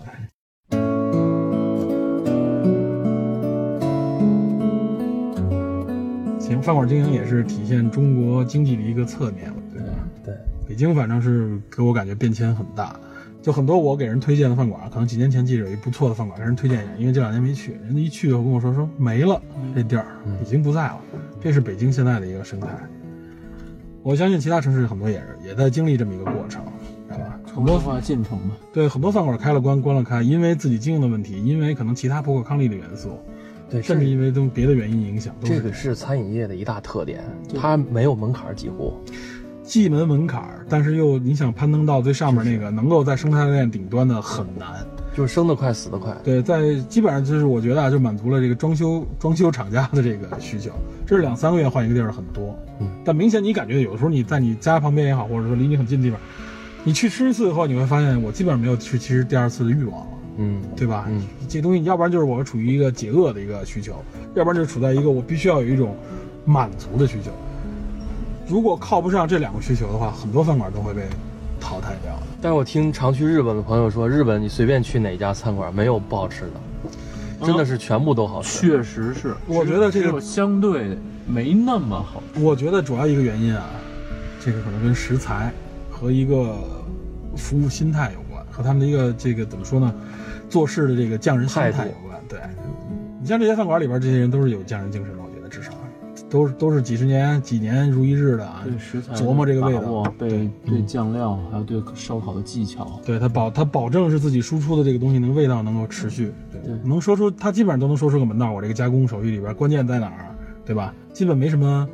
藏着掖着的，反正是。所以从这里看，就是不仅仅是饭馆啊，各行各业里都是如此。哪天烧烤吧，对啊，我们接聊完这个节目，我们决定可能到时候哪天得烧烤一嗯把，对到北京，到北京找一个地方，哎哎哎，我以为你自己自己好，自己来，自己来也行。哎，这个自己来，我有一个经验啊，就是这确实是牛街的这个穿的这个串儿肉确实不错，我们烤过几次啊，牛街那个串儿质量明显高于从别的地儿带来的，知道吧？而且价格也不贵，啊没错，几十块钱，主要是肉好，主要是肉我好，我们我们都现在都是穿好的，都是。对我们上外边烧烤全从牛街那儿买，而且你不一定非得去那个排大队的那个那几个摊位，知道嗯吧？就是其实我我是买了几个，我试一下看哪家好，质量差不多，都不错。然后味道都很好吃。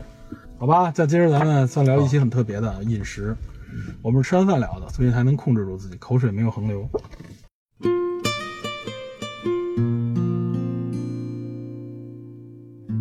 下还推荐相关影片吗？下边吃边聊，说两句呗，孤独的美食家嘛。其实我这我不推荐大家看一下那个是哎，呃《寿司之神嗯》，叫小野小野二郎，小野二郎。对那个从那很好部片子里边，真是你可以看到日本匠人精神对食物的这种态度，对待客人的态度。对它里边还顺便介绍了一下早早羽女哲哉，就是哦，那个天天妇妇罗罗之天妇神，罗之的神，天妇罗之神，对，比他年轻一点儿，那也弄得特别厉害我。印象特别深，他那个学徒先去揉章鱼去，啊，对对为对了口对，感嘛。对揉章鱼揉几年，把把章鱼要揉的对完全的完全那个纤维都已经被揉断，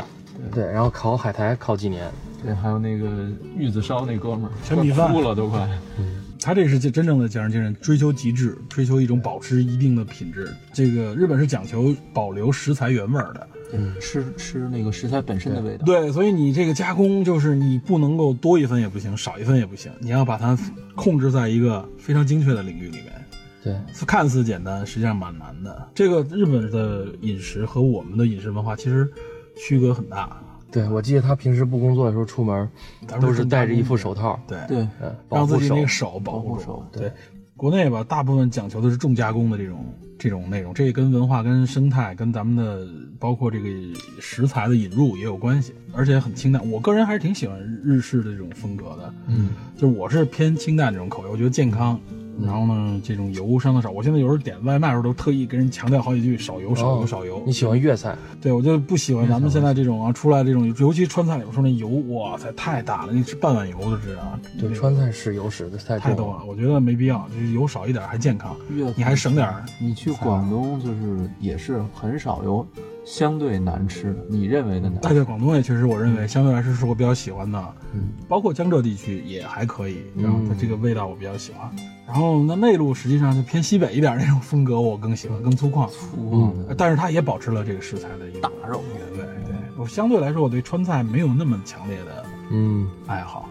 可能也确实是因为，其实咱们尤其北京啊，至少这十多年吃川菜，大家应该基本上都吃腻了，嗯吃太多了。经历过了。所有饭馆基本炒的都是川菜，要么就是湘菜，是吧？这可能也有一个文化传播的，也有一个流行趋势吧。而且大家口味越来越重。嗯，除了寿司之神呢，还有什么推荐？深夜食堂嗯深夜食堂，孤独美食家，这其实些大家都知道的，这些大家都其实深夜食堂，我觉得真的还是美食的东西比这种情感类的稍微少一点儿。它主要就是情感这个，片它主要是情故事感，主要是故事故事。孤独美食家是一个就是纯就是吃，追求这个吃的感觉和吃的味道的这么一部电视剧。究极的味道，他一个人很难啊，他到了那儿还还要吃出那个感觉来。哎，对，他每次我感觉就是他都是一种非常饥饿的状态去吃，所以他是对很对得起这个食物的。对，我觉得这个作者好像为了凸显这个他和美食的这种关系，嗯，就让他一个人去吃，而且不喝酒。对，偶尔喝一点小啤酒可能也就是没有，他是滴酒不沾的，他每次都是乌龙茶。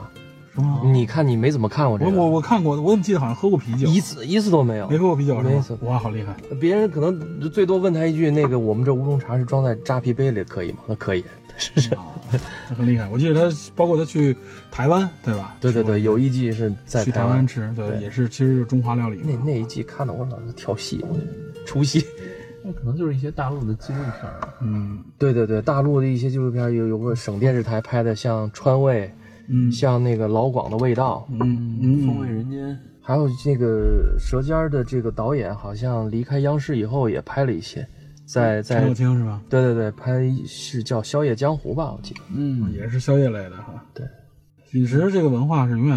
嗯我们只要是有人在的时候，就有就有饮食文化，没错这个话题永远逃离不开，而且这是每刚次需谈的时候都会有滋有味儿，对吧？嗯尤其是在你饿了的时候，没，错，或者你看看文字，嗯，梁实秋的《雅舍谈吃》，哎，对，梁山这个挺有名的，还有那谁香港蔡先生那个关于他们蔡先生的系列作品，对对对对美食的描述，都你就觉得食指大动，嗯就想吃。饮食文化一定是建立在一个社会相对来说文明发达、对稳定的是的，这个地方才有这种饮食文化。如果要说是动乱的年代，是的或者说是对您大爷是吃果饱不能果腹就不错了。其实咱们距离刚刚能吃饱饭也就不过几十年。对，所以你看，所以人生一串里边体现很多，它是一种。就是满足底层人的一种果腹需求，在这个底层人果腹这需求里边，什么对于他们来说是最好吃的顶级味道？我觉得烧烤可能就是对于他们来说是第一选择了，嗯对吧？嗯，那些更顶级的一些简单快捷吧，简单快捷，同时它还能满足你的味蕾，对吧？它应该是比你认为的所有的其他的餐饮，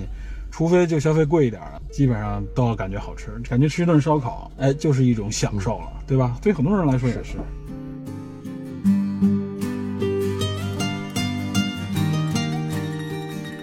怎么样？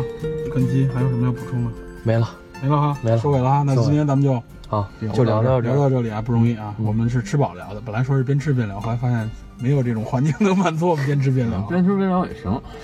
边吃边聊。嗯下一对次看有机会再有合适的影对，子。我们往往是聊别的影片的时候会边吃边聊啊。好，今天聊到这里，感谢大家收听，谢谢。谢谢大家。今天听的反正环境比较怪异啊，大家可以都回头在这个留言区啊留言猜一猜我们是在什么样的环境里边聊嗯的，估计要仔细听应该能听出来，对吧？ 嗯行吧，那今天到这儿啊，好好好好，咱们下期节目再见，拜拜，嗯拜拜。拜拜。拜拜。